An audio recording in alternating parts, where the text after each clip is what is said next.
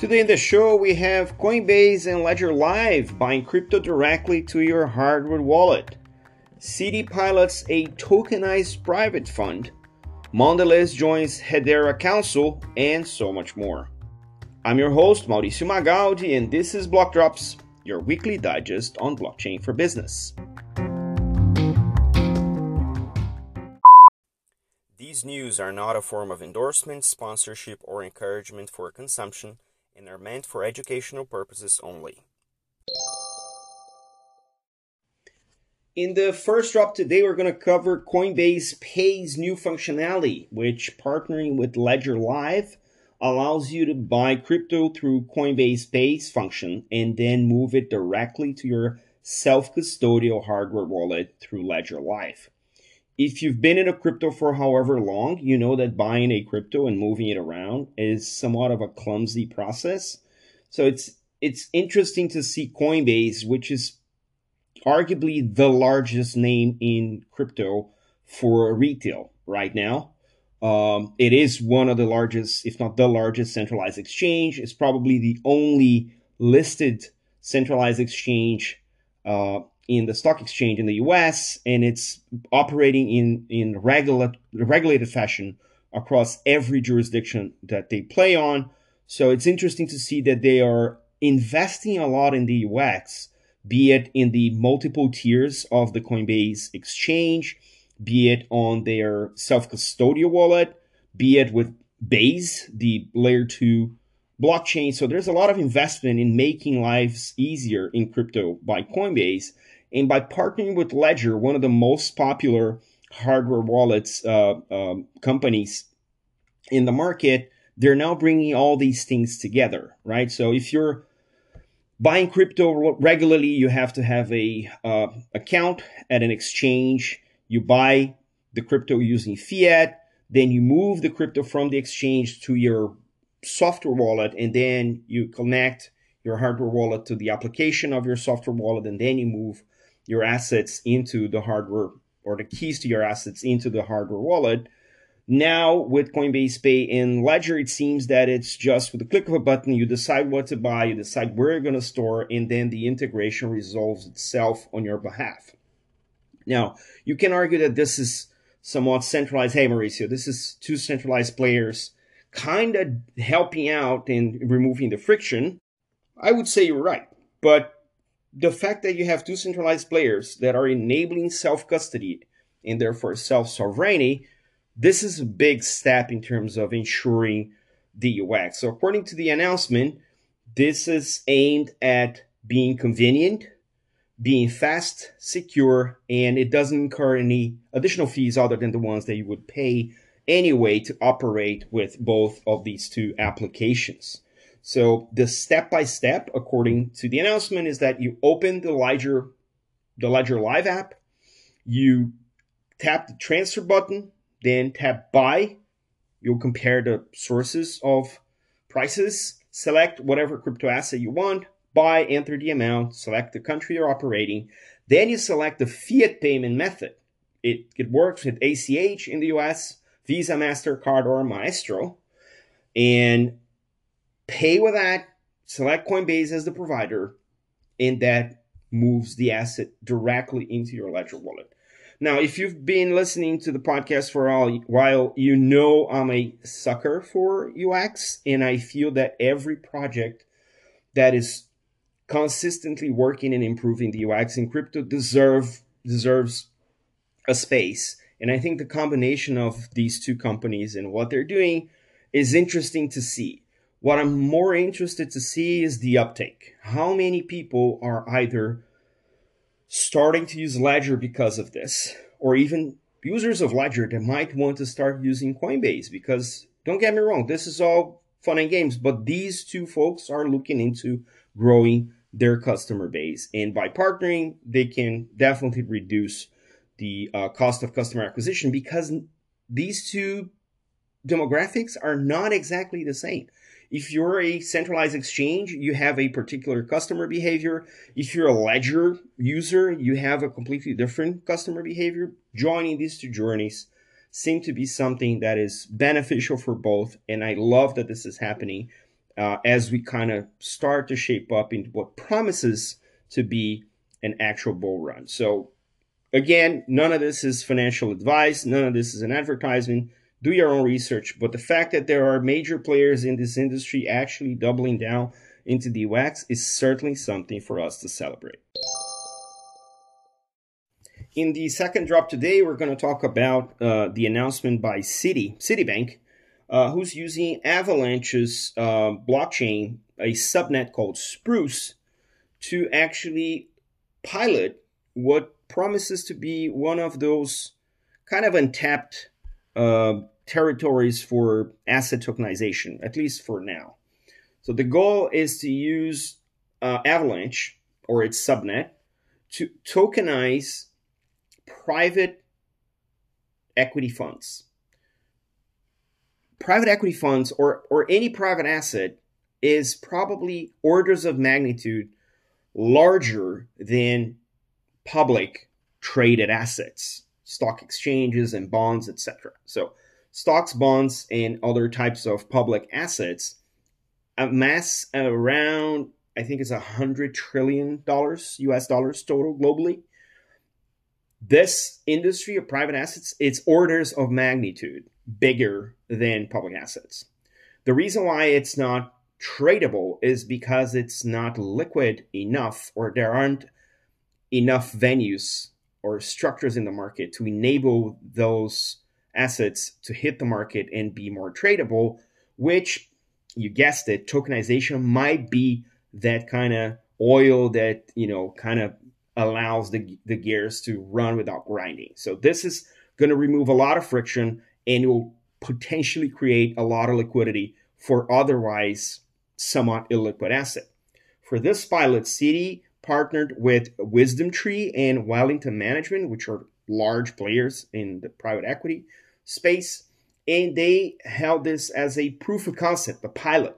So it's not production grade yet. They're trying to issue using Avalanche uh, Spruce the fractions of these funds uh, in ways that are compliant with the execution of the large financial institutions. So Citi's joining this uh, subnet, uh, and other companies are also joining this subnet, which is dedicated to financial services. Uh, T. Rowe Price, Wisdom Tree, Wellington Management, and Cumberland uh, last year joined and started doing other pilots like trade execution and even settlement. And they're exploring this in the angle of efficiencies. But when it comes to private equity or private assets in general, this is so much bigger than just efficiency. This could mean actual trading revenue for all of these participants because then you have more liquidity and you have more access to tokenize those funds. According to Morgan Krupetsky, Senior Director of Business Development, Institutions and Capital Markets for uh, Ava Labs, he says, and I quote, the growing use of Avalanche by leading financial services firms like Citi, Wellington, Wisdom Tree, and DTCC Digital Assets continues to cement Avalanche as an institutional blockchain leader, end quote. Uh, Nisha Surendran, uh, the emerging solutions lead for Citi Digital Assets, had to say, and I quote, we believe that by testing the tokenization of private assets, we are exploring the feasibility to open up new operating models and create efficiencies for the broader market. End quote. Now, this is this is interesting because for this to be market wide, it's not just about the technology, it's also about the standards, data standards, process standards, and regulations that will enable that to happen but it's obviously interesting that larger players like Wisdom Tree and Wellington, by participating, they can start pushing a little bit more of that agenda with legislators and regulators saying, hey, listen, this is it's really it really works. It, it makes us more efficient. It creates new revenue and, and creates more access to an industry that is otherwise untapped by the large portion of investors. This could actually help, and I, I hate this word, but it's actually help democratize um, the digital assets. And if it's secure and if it's decentralized and if it's somewhat regulated, there's a big chance for this to actually push forward the adoption uh, of blockchain. So this test is an end-to-end token transfer, secondary trading, and validating the capabilities throughout the uh, whole process for collateralized lending of such um, of such assets. So pretty interesting to see. I would hope more banks would take part on such a pilot, and let's see if that's uh, a next stage for this effort by Citi. The third drop today is about a blockchain that we don't talk a lot about uh, on the show, but uh, it, it's shown here and there with some specific use cases. Uh, it's Hedera or Edera. Um, it's a blockchain, a layer one, uh, that is mostly focused on enabling digital transformation for a supply chain. Um, and interesting to see not exactly the technology in this particular case, but Mondelez International, uh, the one of the largest global food and beverage companies with worldwide presence. Um, you probably uh, eat their stuff on your uh, cheat meals. I know, um, Toblerone, Oreo, any other you know package uh, carb, um, sugary carb you probably consume is uh, is you know uh, produced by Mondelez, and they have global presence and they have global supply chains. And obviously, as we've uh, discussed, you know, endless times in the show, blockchains are primed to enable traceability, provenance, and Hedera has uh, solutions that are being uh, deployed across that particular uh, function across industries. But the angle of this news is that um, Mondelez joined the Hedera Council, which is the organization that uh, helps govern Hedera, the blockchain. And the reason why I wanted to highlight this piece of news this week is that one way for enterprises to start settling how to operate with public blockchains is to participate in the governance process. Now, you can argue that because Hedera has a council, it also has other voting mechanisms for the community. Uh, it's kind of halfway between being completely centralized, meaning it's owned by someone or by some entity or, or a consortium, and fully decentralized, where everyone gets to vote, you know, post uh, you know new evolutions on the roadmap or new parameters to be used by the chain and everybody votes and that gets adopted versus being uh, pretty much controlled by a single entity or, or, or a consortium of entities. The council exists in between is a combination of entities that participate on Hedera, but they also have uh, other voting mechanisms for the rest of the community. So that's kind of a blended um, way to govern. And Mondelez joining means that they have a say in what happens with the infrastructure. Because if you're an enterprise and you're regulated and you're operating on regulated jurisdictions, it is hard, it is a hard sell as that enterprise that you're going to adopt a piece of infrastructure that you want to be critical to your operation, mission critical, and you have no say in what happens with that infrastructure. Right? It's it's, it's a hard sell for your um, your CEO, your C-suite is a hard sell from the C-suite to the board, and is a hard sell from the board to regulators and to um, other stakeholders. So participating in the governance is one model that enterprises can actually adopt to start influencing, not controlling, influencing what happens with their infrastructure of choice. Granted, it's not for free. Um, you have to assign at least one or some executive time to participate. You have to have business and technical people that are engaged into the ecosystem to bring the information and take the information and you have to the ability to actually benefit from the innovation and also take innovation that you might want to fork on that chain from what you've learned by using the infrastructure. So it, it requires some effort but it's a much more friendly way for enterprises to start actively participating in blockchains in ways that a couple years ago we couldn't foresee. So kudos to Hedera, kudos to Mondelez, and I hope that this model starts to permeate around other chains because it's pretty interesting to see Actually, not just their joining, but how the technology governed by those enterprises is going to evolve. Will it be more generic for more use cases, therefore more activity, or will it be increasingly more industry specific or somewhere in between?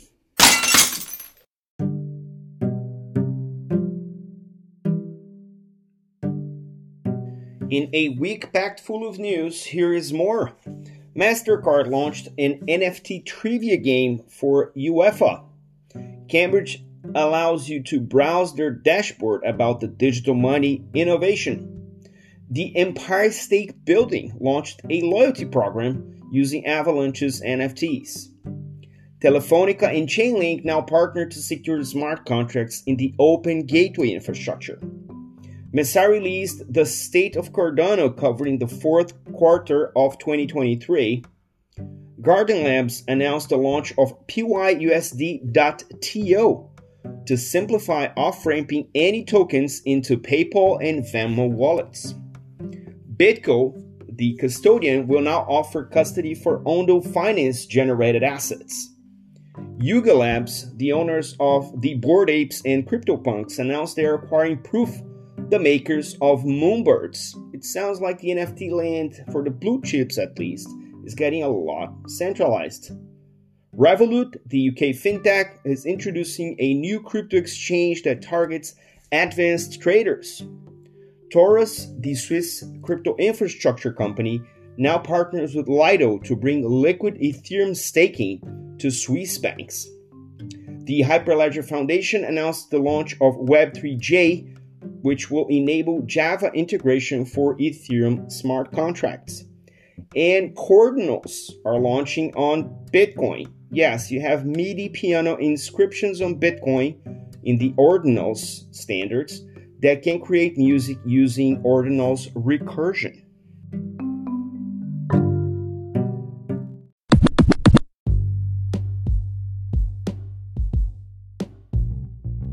Catch us online we're on Instagram at Blockdrops Podcast, on Twitter at BlockdropsPod or Zerox Mauricio. We're on Lens at blockdrops.lens. We have a newsletter on LinkedIn. Write to us at blockdropspodcast at gmail.com. And you can listen to the Blockdrops podcast at Spotify, iColab, Faberbun Tech, and all of the other major streaming platforms. Yay!